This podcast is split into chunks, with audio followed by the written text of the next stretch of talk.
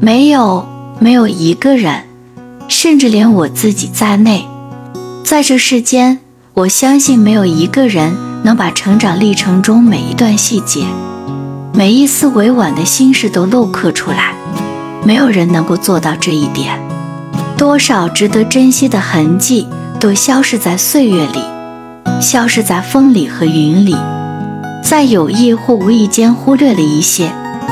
在有意或无意间又忘记了一些，然后逐渐而又缓慢的，我蜕变成今日的我，站在你眼前的我，如你所说的一个单纯而又自然的我。然而，这样一种单纯和自然，是用我前半生来做准备的啊！我用了几十年的岁月来迎接今日与你相遇，请你，请你千万要珍惜，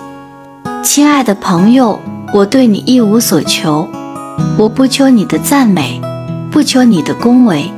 不求你的鲜花和掌声，我只求你的了解和珍惜。